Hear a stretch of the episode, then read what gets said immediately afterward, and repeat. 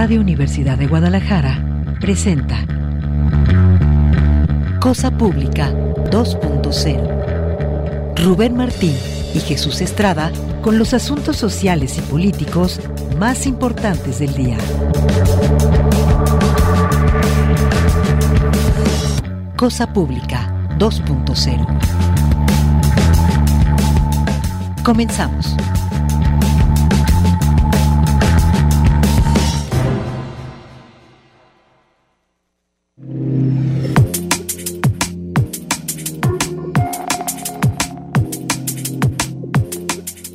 Hola, ¿qué tal? Qué gusto que continúen acá en Radio Universidad de Guadalajara. Bienvenidos ahora a Cosa Pública 2.0, el espacio que preparamos para compartirles en este horario una selección de los temas sociales y políticos que nos parecen más urgentes en la muy, muy amplia agenda informativa de este día. Estamos cerrando esta primera semana del mes de marzo, viernes 3 de marzo, transmitiendo totalmente en vivo.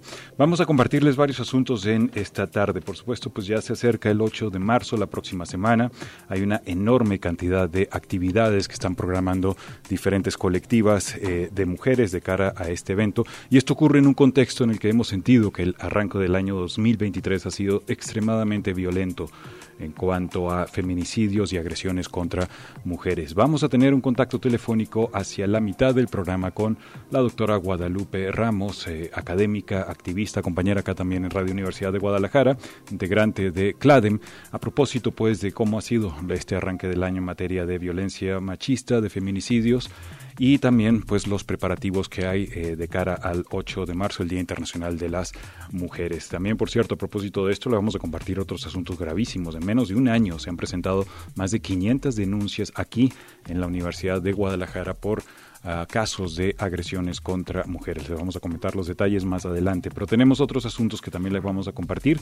Tiene que ver con las otras aristas de la crisis por violencia organizada. Por una parte, tenemos información sobre personas desaparecidas y por otra parte vamos a iniciar el programa de hoy dándole seguimiento a este terrible caso de una masacre, una presunta ejecución extrajudicial de cinco jóvenes allá en Nuevo Laredo. El día de ayer, Raimundo Ramos del Comité de Derechos Humanos de Nuevo Laredo nos dio los detalles de cómo ocurrió esa masacre y también lo que ocurrió posteriormente en la protesta que realizaron familiares y amigos de estos jóvenes, que fue reprimida con disparos al aire y al suelo por parte de soldados. Es parte del menú que tenemos en esta tarde. Por supuesto, no puede estar completo sin todos los aportes que ustedes ya nos pueden hacer. Nos pueden contactar a las cuentas de arroba cosa pública 2 en Twitter, cosa pública 2.0 en Facebook. Por cierto, les recordamos que al final del espacio del programa de hoy vamos a sortear este ejemplar del libro Agrietar el capitalismo.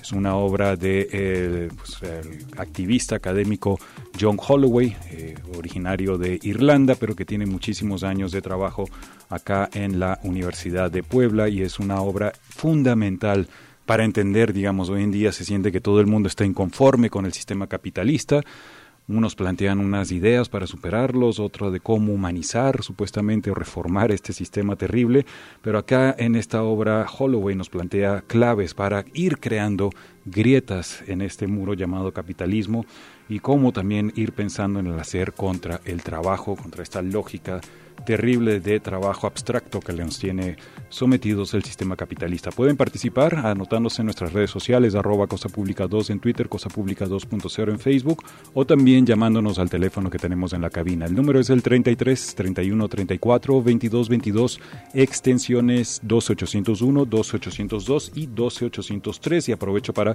saludar y agradecerle a Alejandro Coronado que nos apoya con la producción de este espacio y está ahí, ahí al lado del teléfono que tenemos en la cabina esperando sus llamadas. También muchísimas gracias a Emanuel Candelas que nos apoya acá en los controles de Radio Universidad de Guadalajara.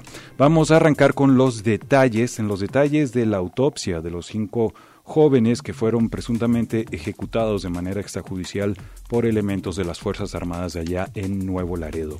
Hay un reportaje que publica Reporte Índigo el día de hoy, cuenta que hace unos días, revela, pues recuerda que se dio a conocer el asesinato de estos cinco jóvenes, presuntamente a manos de elementos del ejército en, en Nuevo Laredo, Tamaulipas. Todo esto fue descubierto a través de una denuncia del Comité de Derechos Humanos de esa región. El caso ha causado el repudio de la sociedad mexicana, por cierto también internacional, incluso se pronunció al respecto respecto el presidente López Obrador, quien dijo que se abrió una investigación, mientras la Secretaría de la Defensa Nacional se excusó por lo sucedido. Hay que recordar que según el boletín, los soldados se asustaron porque escucharon un estruendo y así tratan de justificar la reacción violenta. El día de ayer se dio a conocer el informe que elaboraron peritos de la Fiscalía General de Justicia allá de Tamaulipas, al cual tuvo acceso el diario El País. Dice que en el informe se detalla que uno de los cuerpos tiene 12 heridas de bala y la cabeza destruida. Otro cuerpo tiene 10 heridas de bala y la espalda y las piernas hechas pedazos. Otro con un único tiro en la sien. El informe retrata la actuación de los militares, señala que además de dejar cinco muertos, mandaron a un sexto joven al hospital, es una, la víctima que sobrevivió y quien por cierto es el que ha estado pues relatando los detalles de esta masacre. Una atención a eso que reporta el informe de la autopsia. Uno de los jóvenes tenía un único tiro en la sien y esto a propósito de lo que nos comentaba ayer en este espacio Raimundo Ramos que aparentemente dos de los jóvenes habrían recibido el tiro de gracia incluso cuando ya estaban sometidos. Recuerda, reporte índigo pues que hubo dos sobrevivientes hasta el miércoles, uno de los jóvenes seguía en coma inducido mientras que el otro ha sido la única víctima que ha constatado lo que ocurrió la madrugada del pasado domingo 26 de febrero. Las balas impactaron además a una vivienda cercana a la masacre en la fachada y los cuartos interiores donde viven cuatro adultos y cuatro menores. Eso también nos lo comentó ayer Raimundo Ramos, el detalle de que la señora, una de las vecinas, eh, es la que también eh, atestiguó todo lo que ocurrió. Todo esto es lo que señala el informe de la masacre allá. Se sabe que los siete jóvenes volvían de una discoteca después de las cuatro de la madrugada cuando los militares empezaron a perseguir a una camioneta donde viajaban, según ha informado la Secretaría de la Defensa Nacional. En un comunicado esa dependencia explicó que los jóvenes aceleraron la marcha cuando vieron los vehículos militares esta fue una de las razones supuestamente por las que empezaron a disparar. Pero el séptimo pasajero de la camioneta, Alejandro Pérez, el único que resultó ileso, contó que pararon cuando se dieron cuenta de que los seguían y que fueron los militares quienes chocaron contra ellos antes de empezar a disparar. Los jóvenes no llevaban armas ni cartuchos dentro de la camioneta, según el testimonio del oficial castrense que se encuentra en el expediente del caso y que realiza la Fiscalía General de la República. Según el mando, sus hombres dispararon sin su autorización y pidió que pararan enseguida esto eh, vía la radio de comunicación. Los detalles de esta masacre. Rubén Martín, buenas tardes. ¿Qué tal, José Estrada? Una masacre que ha indignado a la población, ha vuelto a someter a escrutinio a los militares. Volvemos al testimonio de Pérez Benítez. Dijo que tras la primera ráfaga de balazos, al menos uno de los militares disparó en dos ocasiones al joven que ahora está en coma en el hospital y que mientras los militares lo tenían sometido pecho en tierra, escuchó al menos dos disparos más. Militares dispararon al menos 60 veces contra los jóvenes. Las necropsias muestran que los dos cuerpos más maltratados por las balas fueron los del conductor y del copiloto, que sufrieron 12 y 10 heridas de bala respectivamente. Las otras tres víctimas iban en la parte de atrás de la camioneta. Una recibió cinco impactos, otra dos y la tercera uno pero lamentablemente fue mortal ese disparo. No se sabe cuántas balas impactaron en el muchacho que está en el hospital. También cuenta que Alejandro Pérez y el propio Comité de Derechos Humanos allá de Nuevo Laredo denunciaron que los militares mantuvieron ahí, en ese lugar, a los muchachos durante horas antes de pedir ayuda. También nos lo comentó ayer Raimundo Ramos. Pero en el informe los militares indicaron que la ambulancia que trasladó al joven herido llegó antes de las 5.20 de la madrugada. Hay que recordar que el ataque aparentemente fue poco después de las 4 de la mañana. Por su parte, la Sedena ha asegurado que los jóvenes viajaban en un vehículo sin placas, a exceso de velocidad y con las luces apagadas.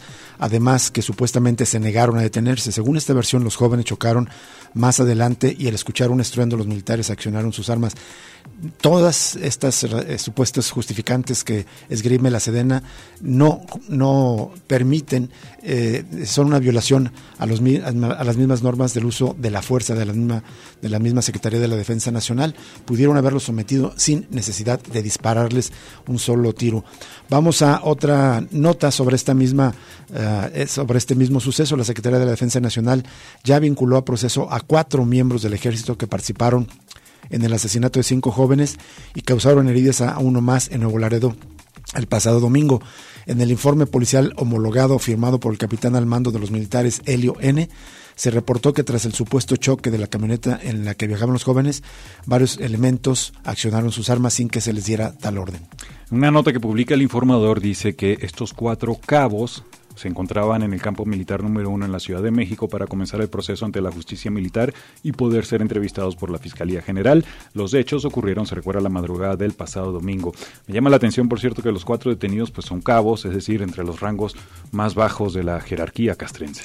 Según el testimonio de este sobreviviente ya mencionado, recuperado por el Comité de Derechos Humanos de Nuevo Laredo, los militares dispararon en distintos momentos y no solo como parte de una persecución, además de que al percatarse de que él seguía vivo en el piso le gritaron mátenlo.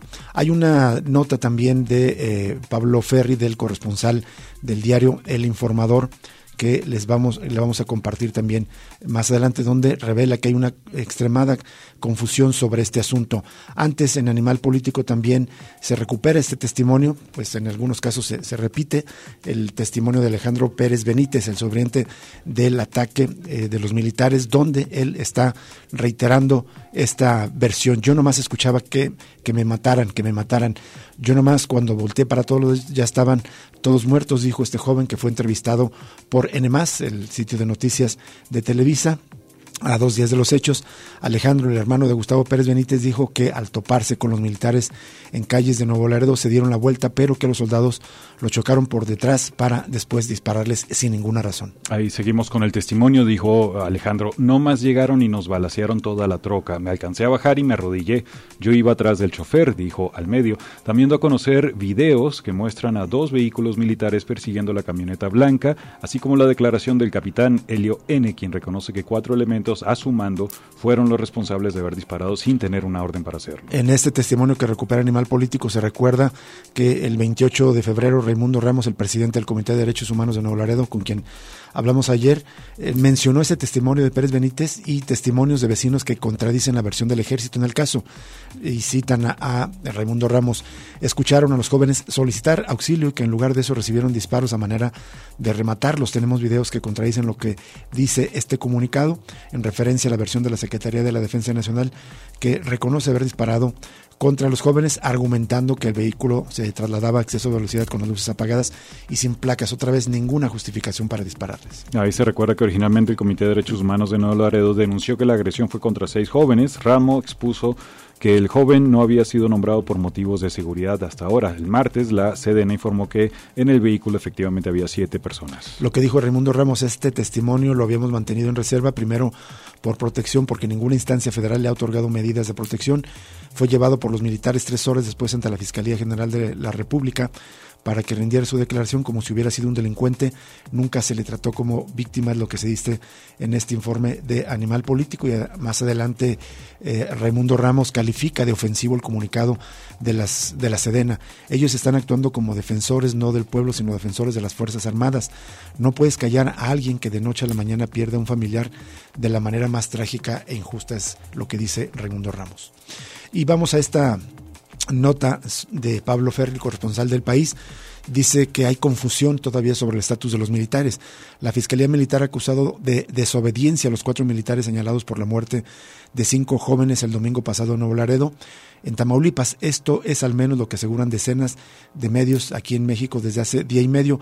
Única fuente disponible ahora mismo para saber cómo avanza el caso. La Secretaría de la Defensa Nacional guarda silencio, al igual que la Fiscalía General de la República. La nota del país dice que en nuestro país, en México, cuando marinos y militares aparecen implicados en delitos graves como desaparición forzada, tortura o asesinato, las autoridades civiles intervienen. Ocurre muchas veces que los procesos se desdoblan. La Fiscalía Militar procede contra los acusados por los delitos del fuero castrense y la civil por los del fuero común. En el caso de los militares de Nuevo Laredo, la primera parece que va a acusar a los elementos de desobediencia. La Fiscalía General, por su parte, aún no ha informado de sus investigaciones, podría acusar a los militares de homicidio doloso o culposo. La confusión sobre el estatus de los militares aumenta y se alimenta del silencio y la opacidad de ambas dependencias. En el informe sobre lo sucedido que el ejército presentó ante la Fiscalía General de la República, al que el país tuvo acceso, el mando a cargo de los militares señala únicamente a cuatro de disparar de un total de 20 que iban en ese convoy. Se trata de los cabos de caballería Agustín N., Jorge N., Bernardo N. y Juan Carlos N.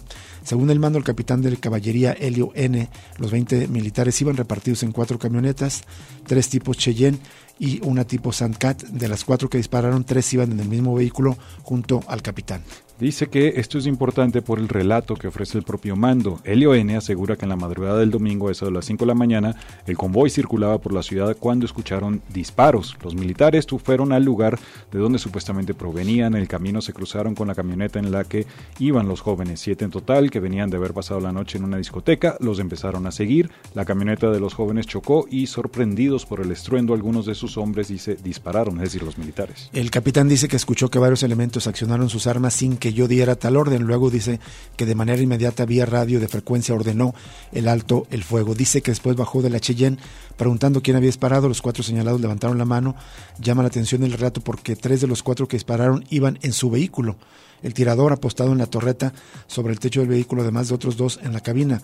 El capitán no vio cómo disparaban sus propios compañeros de vehículo, es lo que se interroga en, este, en, esta nota del corresponsal del país sobre la versión que ofrece el mando sobre de, este convoy militar.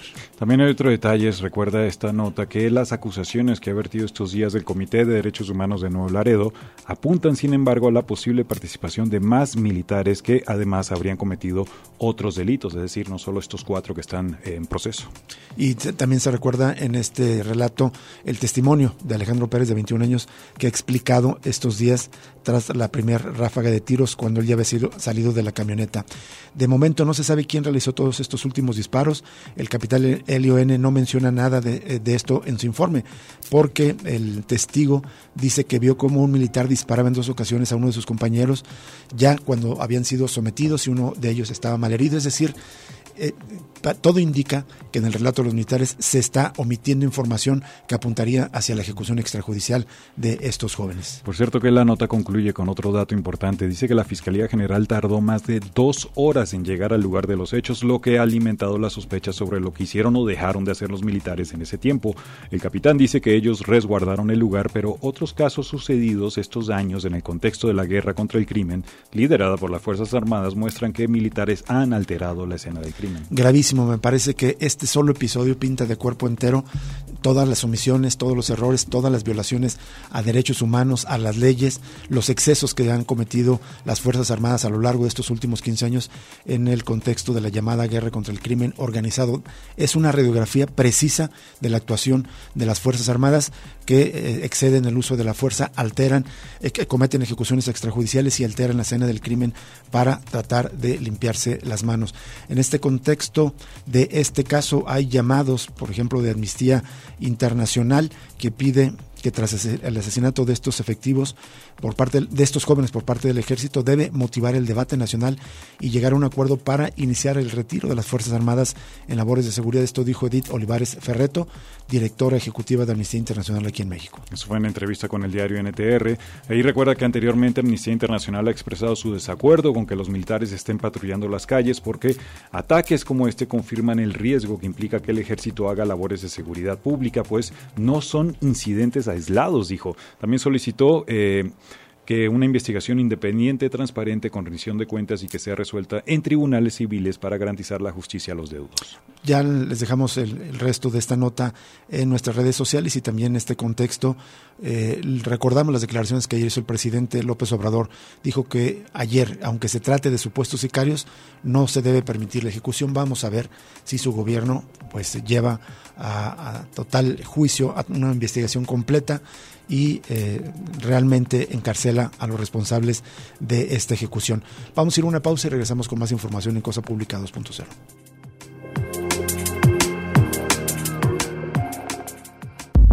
Cosa Pública 2.0 se enriquece con tu opinión. Llámanos al 31 34 22 22, extensiones 12801, 12802 y 12803. Regresamos en unos momentos.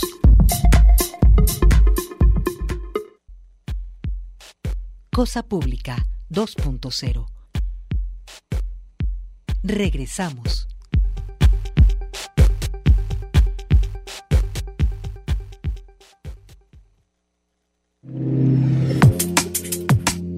Seguimos en Cosa Pública 2.0. Le recordamos que este viernes, día de libros, vamos a sortear eh, el volumen A gritar el capitalismo de, del autor, el pensador irlandés eh, John Holloway un trabajo muy importante en el que se reflexiona desde cómo, desde la vida cotidiana, también se puede agritar el capitalismo en una postura antisistémica ante este sistema social. Vamos a más información, solo para cerrar las notas que tenemos para compartir con ustedes sobre la ejecución extrajudicial de cinco jóvenes a, a manos de elementos del ejército el pasado domingo en Nuevo Laredo. Bueno, hay una nota de una, un comunicado de la red Todos los Derechos para Todos que recuerda cómo esa ciudad en particular ha sido escenario de violación de derechos humanos por parte del ejército. En México las agresiones a personas defensoras y periodistas que documentan violaciones a derechos humanos perpetrados por las Fuerzas Armadas quedan impunes tal como ocurrió el pasado 26 de febrero en Nuevo Laredo. Tamaulipas contra Raimundo Ramos Vázquez, defensor y presidente del Comité de Derechos Humanos de Nuevo Laredo, y un grupo de 10 periodistas, entre los que figuran integrantes de la Asociación Civil Club de Periodistas Bravos, reporta este comunicado de la Red Todos los Derechos para Todos. Más adelante dice que la política de seguridad militarizada por la que apuesta el presidente de la República tiene un alto costo humano que está cobrando la vida de civiles, como en el país, como en un país en guerra. Testimonio reciente de ello es el acontecimiento allá en Nuevo Laredo, donde efectivos militares asesinaron a cinco jóvenes dejando herido a uno más, además de accionar sus armas de fuego para dispersar y amenazar a familiares y vecinos que manifestaron su rechazo por el uso de la fuerza excesiva del ejército mexicano. Las agresiones contra el defensor de derechos humanos Raimundo Ramos y en contra de periodistas que cubrieron los hechos documentados públicamente confirman que hubo disparos, amenazas, agresiones verbales, descargas eléctricas e intentos de atropellamiento al arremeter con, con vehículos blindados en contra de personas defensoras, periodistas y sociedad civil con uso desproporcionado de la fuerza. Al menos desde 2007 es un ejército permanente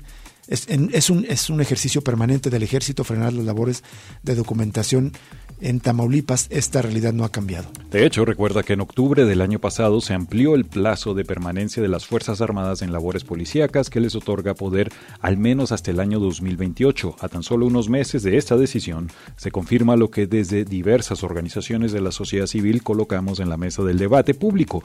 La presencia de los militares en tareas de seguridad pública pone en riesgo la vida e integridad de civiles, ocasiona daños irreparables, desplaza forzosamente a víctimas y sobrevivientes. Desde el Ejecutivo no se ofrecen garantías de no repetición. Más adelante hacen un llamado al mecanismo de protección para defensoras, para personas defensoras y periodistas, para que adopte medidas preventivas y no solo reactivas, pues aunque acudieron a la región, periodistas señalan la, la falla constante que presentan las medidas físicas otorgadas como los botones de pánico, ya que la respuesta para reactivarlos puede tardar hasta meses. Asimismo señalaron que el mecanismo le han solicitado un esquema de protección regional que considere como fuente de riesgo y principal agresor de la prensa al ejército mexicano. Qué gravísima situación. Prácticamente, pues es como una fuerza de ocupación en esa región. Así es. Así se Tal cual. Al, ejército. Por cierto que las organizaciones de esta red también lamentan la mención que se realizó en la conferencia de prensa mañanera del pasado primero de marzo y retomada por funcionarios públicos en sus redes sociales. Dice, exhortamos al gobierno a frenar la estigmatización y criminalización a través de los canales de difusión públicos, ya que estos señalamientos aumentan el riesgo que afrontan personas personas defensoras y periodistas. Obviamente manifiestan su solidaridad con el Comité de Derechos Humanos de Nuevo Laredo y con la Asociación Civil de Periodistas Bravos.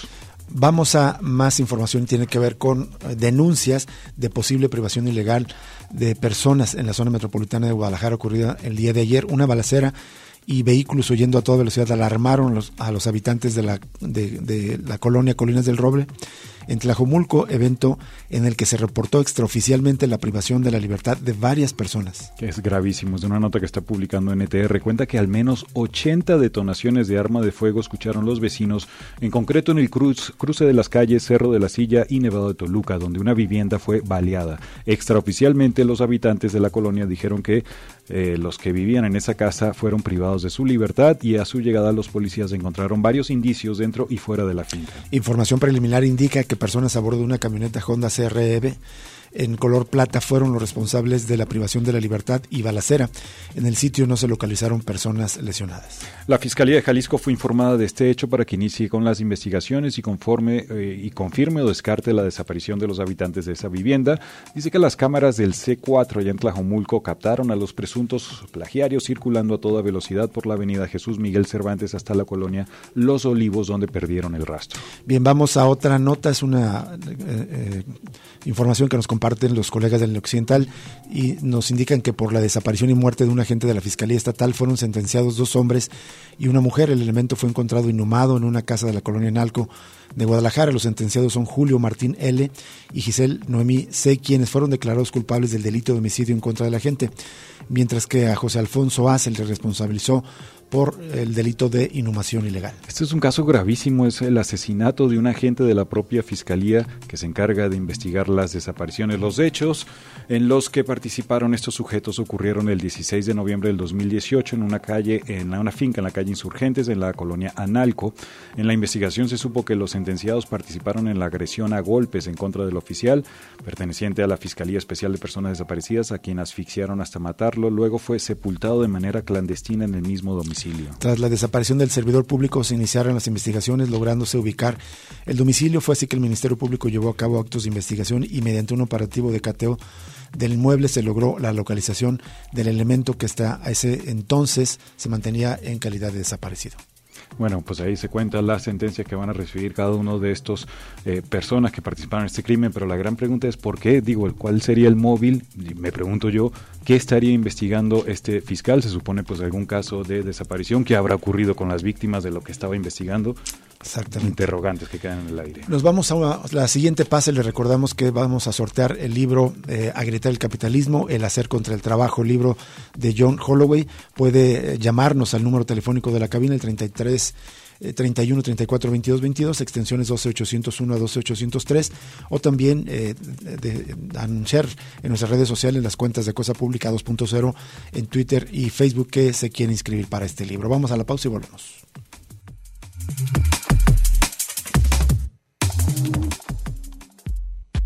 Ya regresa Cosa Pública 2.0 con Rubén Martín y Jesús Estrada.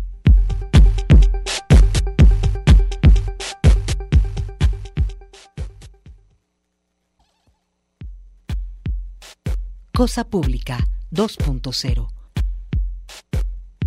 Regresamos.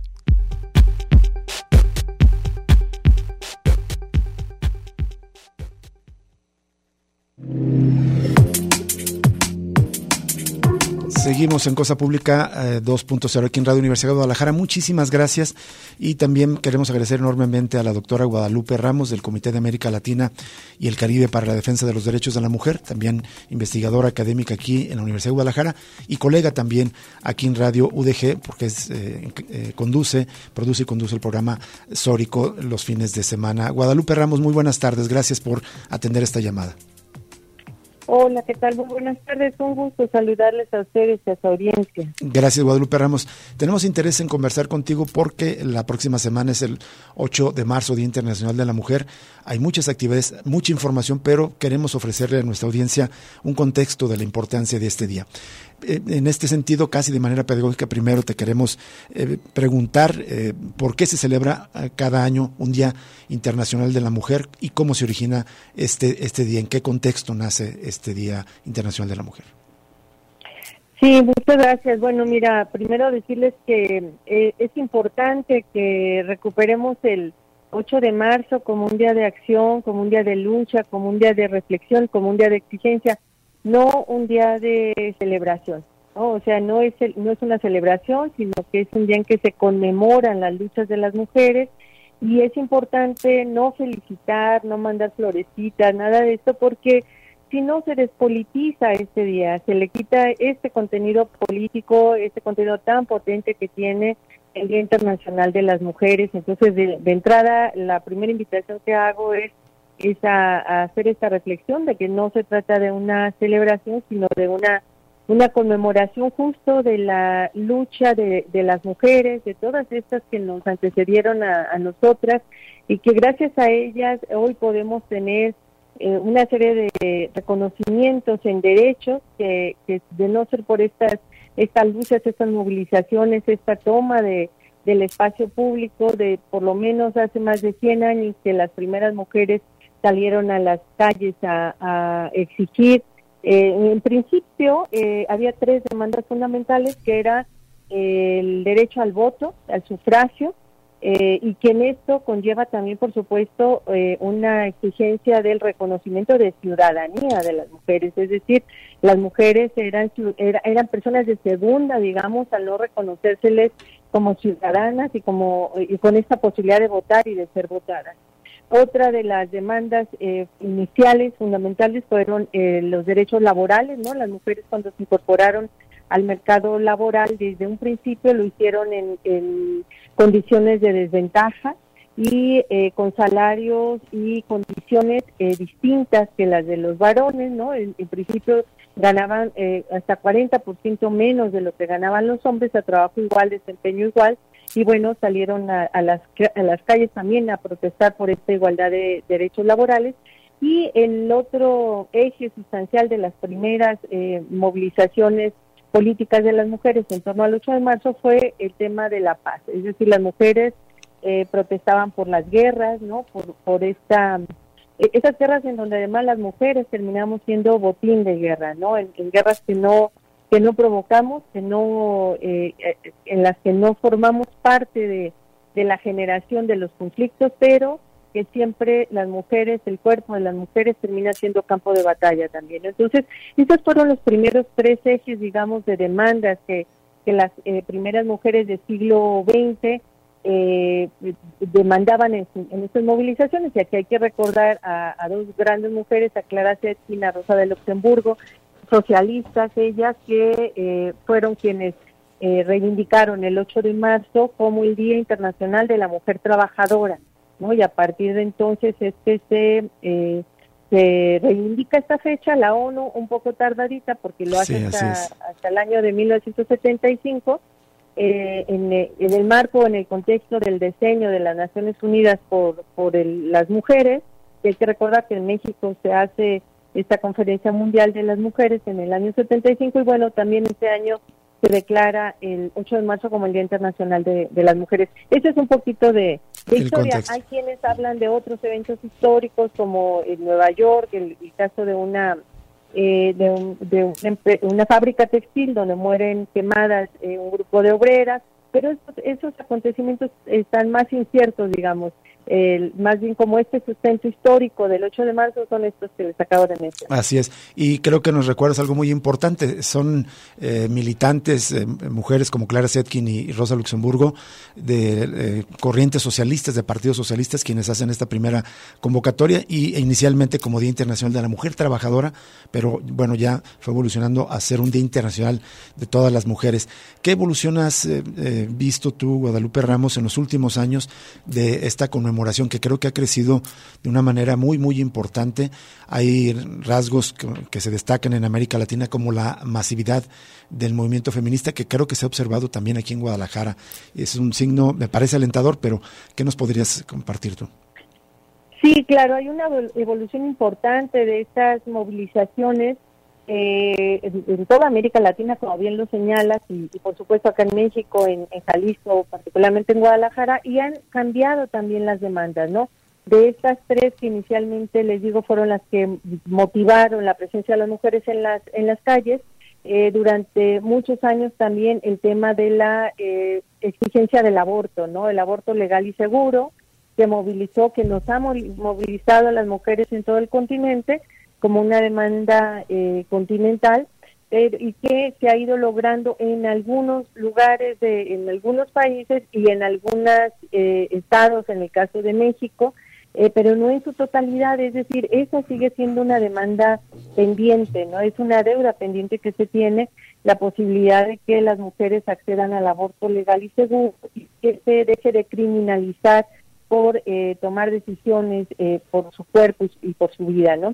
Eso y otras otras demandas que en los últimos años, sobre todo en México y en algunos países de América Latina, sobre todo en Argentina, en Chile, países que han sido sumamente violentos con las mujeres, el tema de el alto a, los feminicidios y el alto a, las violencias, ¿no?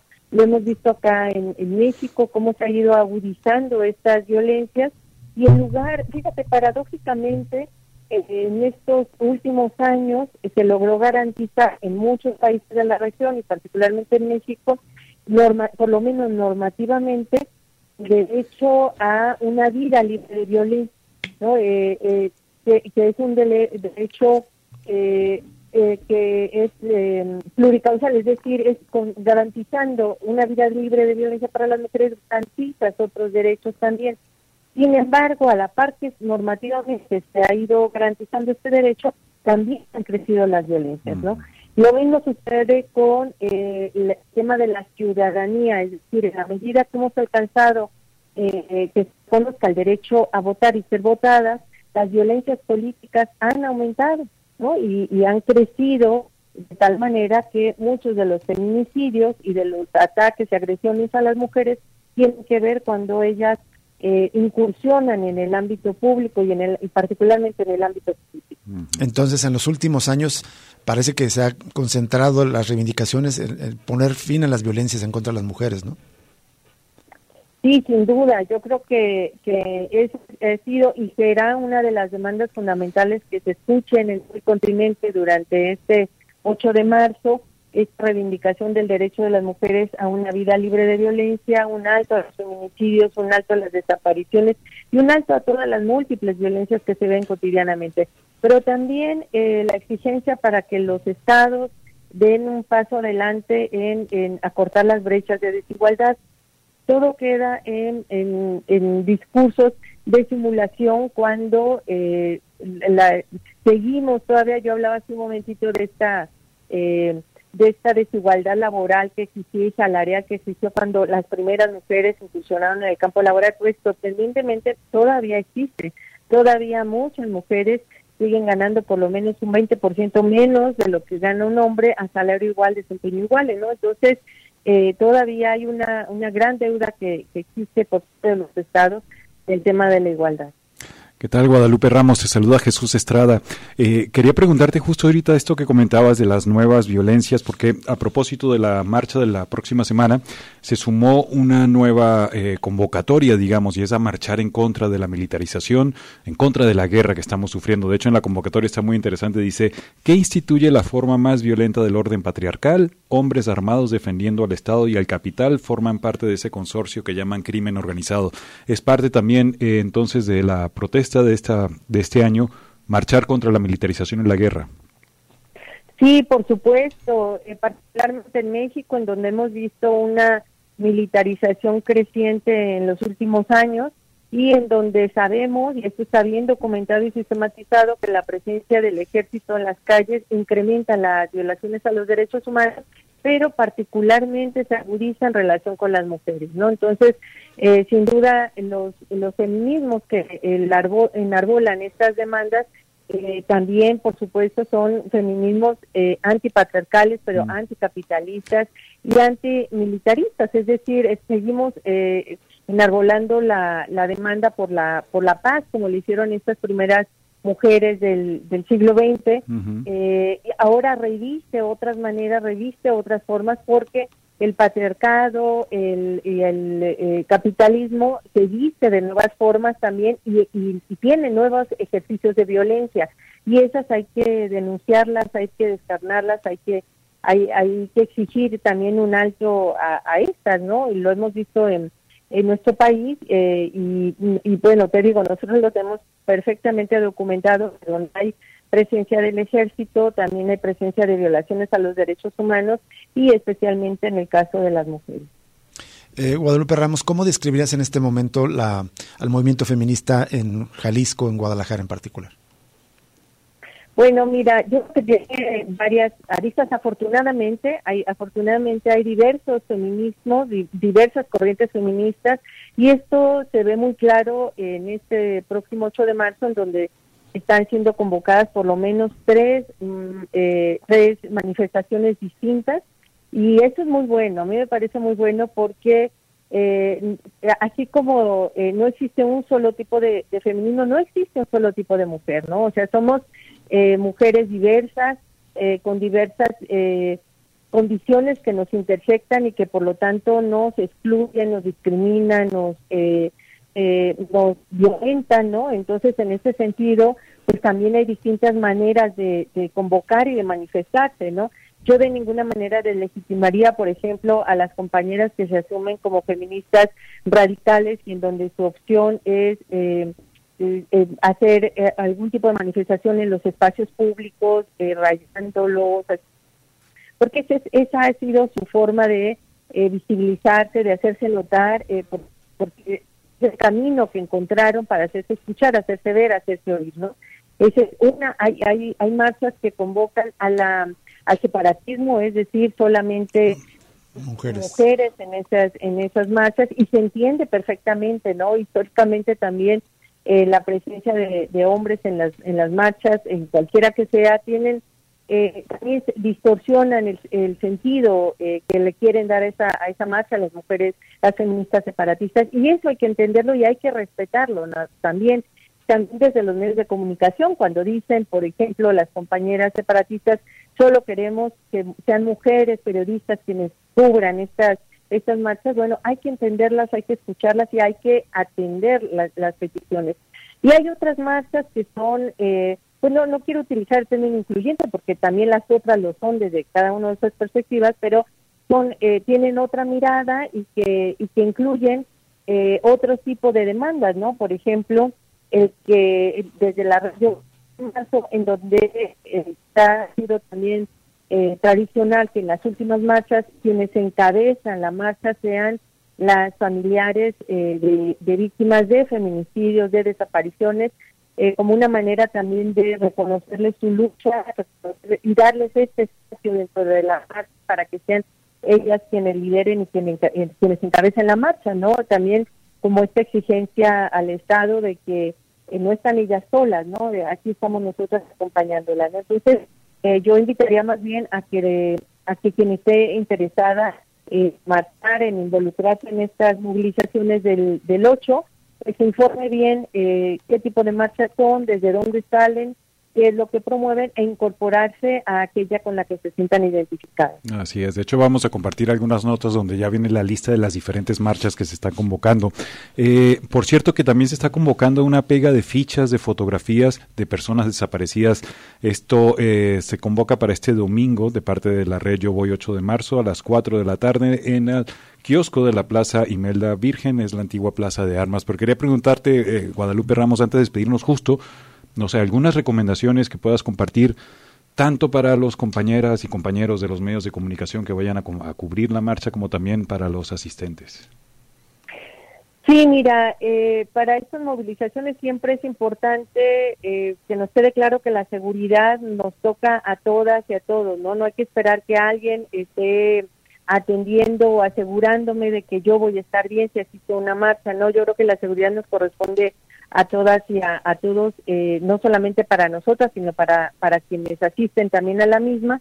Eh, recomendar siempre llevar ropa cómoda, eh, agua y sobre todo también el, tema de avisarles a, a, los entornos, al entorno familiar cercano de amistades, si, va, si se va a asistir a la marcha, con quién se va a asistir, en dónde y a qué hora se regresa, ¿no?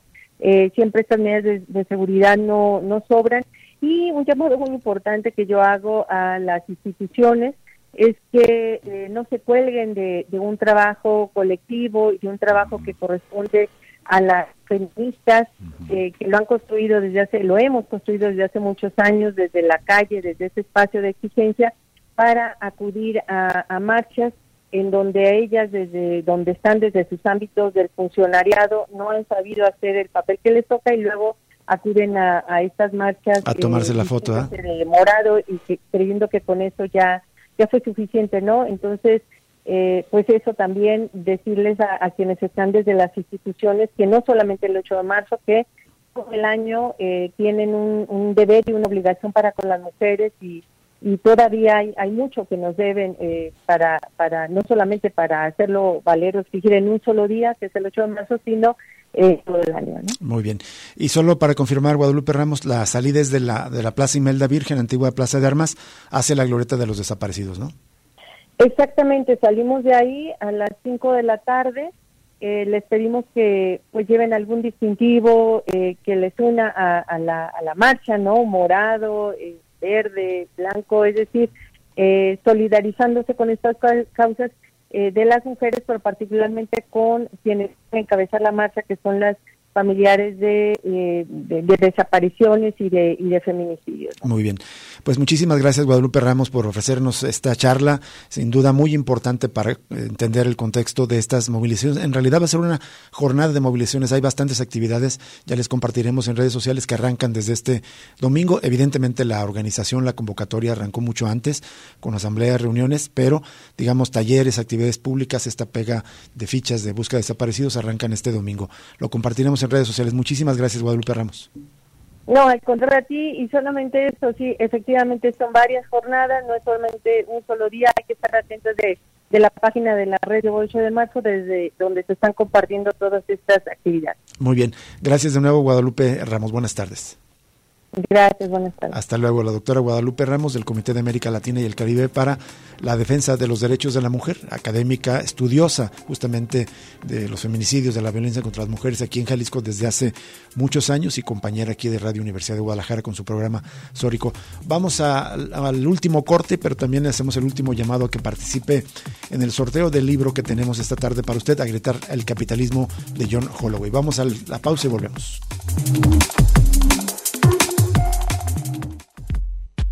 Ya regresa Cosa Pública 2.0 con Rubén Martín y Jesús Estrada.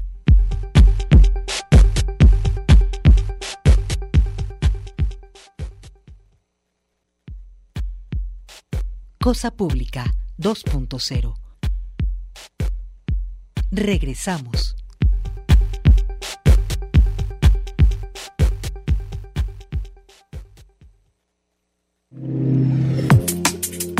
Seguimos en Cosa Pública 2.0 y continuamos con información sobre las movilizaciones en torno al Día Internacional de la Mujer, de las Mujeres. Y nos da mucho gusto recibir a nuestra compañera Gabriela Bautista, que está coordinando un esfuerzo de todas las compañeras y también compañeros eh, que se suman de manera solidaria, pero es, esencialmente el esfuerzo de nuestras compañeras de Radio DG en, en, una jornada especial también de información. Gaby, coméntanos. Hola Rubén, hola Jesús.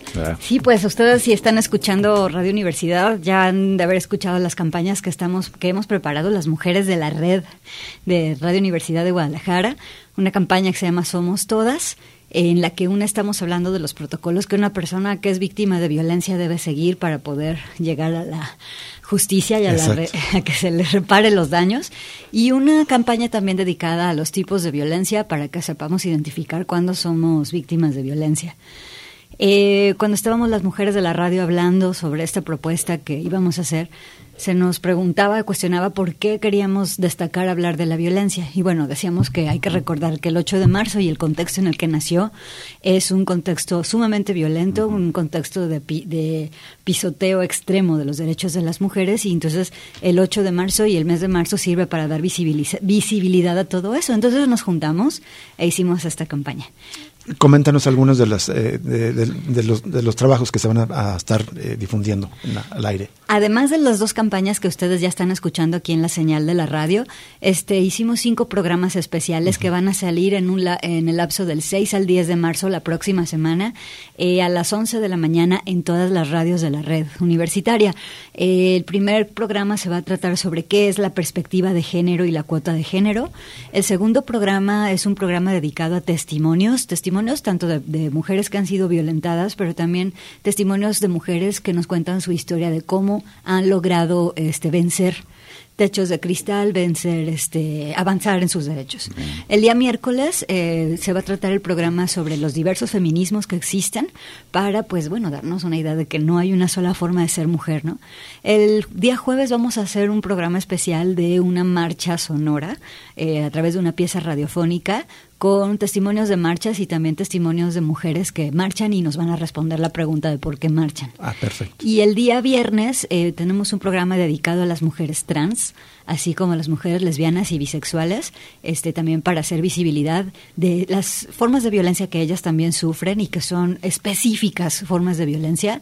Si para decirle al público, si todas las mujeres nos estamos quejando de las formas de violencia, imagínenselas cuadruplicadas las mismas violencias, pero hacia las mujeres trans, hacia las mujeres lesbianas y bisexuales. Y entonces de eso se va a tratar toda nuestra cobertura. Temas muy interesantes. Muchísimas gracias, Gabriel Bautista. y enhorabuena por, tu esfuerzo y por todas las colegas de aquí de la Universidad de Guadalajara en esta campaña. Muchas gracias. Bien, antes de irnos, eh, tenemos ya el nombre del ganador del libro A gritar el capitalismo de John Holloway, y es eh, Oscar Jaime Dávila. El se el libro, puede pasar aquí a Ignacio Jacobo número 29, eh, Colonia Industrial Belénes, a un lado del auditorio Telmex, de 9 a 4, Alex de 10 a 3.30 de la tarde, de lunes a, viernes, aquí en las instalaciones de Radio Universidad de Guadalajara. Repito, el nombre eh, Oscar Jaime Dávila. De todas maneras, lo compartimos en redes sociales. Nos vamos a despedir con esta pieza eh, que sintetiza esta jornada de radiomorfosis que tuvimos justo la semana pasada, la intervención del director de radio, del, sistema de radio, televisión y cinematografía de la Universidad de Guadalajara, Gabriel Torres. Con este, eh, estas palabras con las que se inauguró este evento. Nos despedimos y lo esperamos el próximo lunes. Y sigue Gabriela, eh, sigue Gaby Bautista con La Voz de la Luna también. Nos vemos hasta, el lunes.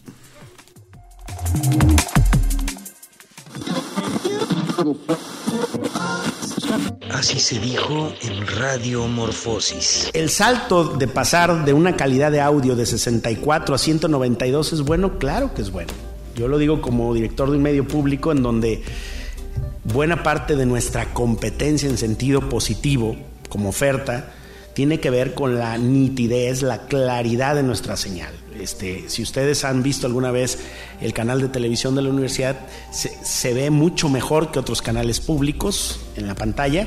Y si escuchan la radio de la Universidad de Guadalajara, históricamente el FM, la frecuencia de Radio Universidad ha sido también de una gran nitidez. Y eso en sí mismo nos permite competir. Luego decía aquí, también los contenidos, por supuesto, los contenidos. Pero también pasa que un buen contenido, cuando se ve mal o se escucha mal, quita la audiencia, te resta en vez de sumarte. Entonces, yo creo que es las dos cosas, el contenido, pero también la envoltura, cómo lo presentas. Y ahí la estética juega un papel relevante, por lo tanto, la radio digital sería muy relevante que existiera. Gabriel Torres Espinosa es doctor en Comunicación y Periodismo por la Universidad Autónoma de Barcelona, director del Sistema Universitario de Radio, Televisión y Cinematografía de la Universidad de Guadalajara, presidente de la Asociación de Televisiones Educativas y Culturales Iberoamericanas y presidente de la Asociación Jalisciense de Industrias Creativas. Radiomorfosis, presente y futuro de la radio. Radio Universidad de Guadalajara presentó Cosa Pública 2.0. Rubén Martín y Jesús Estrada con el análisis crítico de la actualidad. Cosa Pública 2.0. Gracias por escucharnos.